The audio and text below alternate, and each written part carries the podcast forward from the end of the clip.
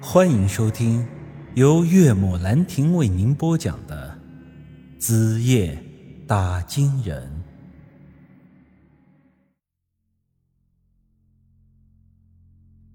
我的话还没有说完，就已经被他拉到了楼梯口。但是我这时候细细一想，小丫头就是在和她哥哥斗气呢。恰好我也不待见这杨氏，能气气她也好。于是。我便从了他，跟着他去了房间。姑娘家的闺房，我本来以为应该是很别致的，衣柜里挂点漂亮的裙子呀，床上摆几个洋娃娃或者是玩具熊啊，屋子里装饰点小花小草之类的。但是进到这姑娘的房间里，我却是大跌眼镜啊！首先，这房间里的主色调是黑色和白色。床单的枕头被子为白色，这帘子为黑色。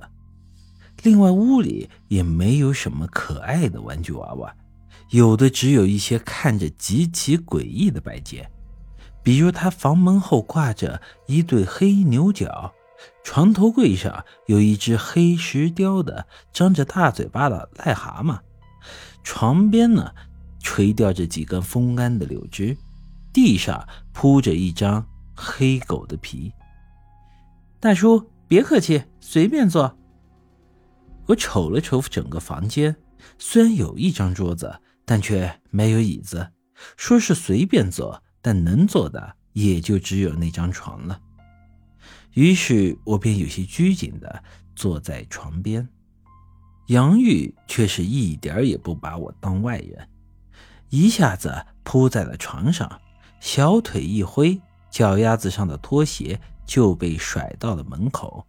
柔软的床垫颤了颤，我的心也跟着颤了颤。有的兄弟可能要说了：“你不是说自己已经是老油条了吗？怎么这就稳不住了？”要是放在以前呢？有这么个漂亮的姑娘拉我进她房间，坐在她床上，她在这么不见外的往我身边一躺，我紧张个屁呀！高兴还来不及，可是现在的情况不同啊！家里有了老婆，这种事情不得不避点嫌。舒瑶的玉佩我可还挂在脖子上呢，要是让他知道我又在外头拈花惹草的，这回恐怕是就没有跪搓衣板这么简单了。上次王小翠的事情，我现在都还心有余悸。我今天来到这里是有事，自然不想在这房间里多待。但是想到杨石那小子调戏我媳妇的事儿，我觉得这倒是个报复他的好时机。当然，我不可能针对他妹妹做什么，毕竟这丫头看着还未成年呢。只是想着故意在这里多待一会儿，让他误以为我和他妹妹会有什么事儿。如此来个以牙还牙。大叔，自从搬到这里以后，我都没怎么出过门。你是我在这里认识的第一个本地人，我感觉你人挺好的。小姑娘就是这么肤浅，才跟我见面不到半小时，这话也没有说几句，就觉得我好了。我不想跟她聊这个，又审视了一下她房间，想问问她，一个姑娘家。怎么在房间里摆这些乱七八糟的东西？这时候，杨玉在床上盘膝坐了起来，从柜子里拿出了一样东西。对了，大叔，给你看个好玩的。我仔细一看，他手里拿着一个蛤蟆，没错，是活的蛤蟆，不是床头柜上的石雕。我一把抓住他的手，嘿，快扔了！这玩意多脏啊！它背上还有毒。碰了可不得了。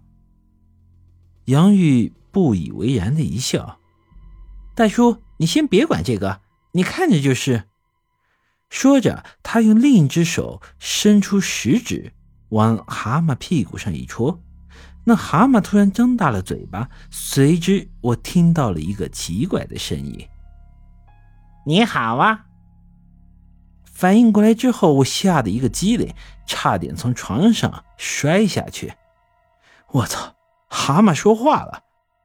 其实对我来说，连会吃人的耗子精我都见过了，本不应该害怕这玩意儿。只是这事出突然，我完全没料到一个小姑娘的手里会有这么诡异的东西，所以一时间才被吓到。杨玉见到了我的样子，哈哈大笑起来。你看，好玩吧？我本来想猜，难道这蛤蟆成精了？但很快我看出不是这么回事儿。那蛤蟆嘴里有一样东西，是一坨黄色的符纸，是这丫头在搞鬼。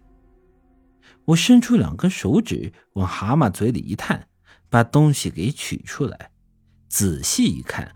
果然是一张符咒，我皱了皱眉，对杨玉说道：“这东西是你画的。”本集已经播讲完毕，欢迎您的继续收听。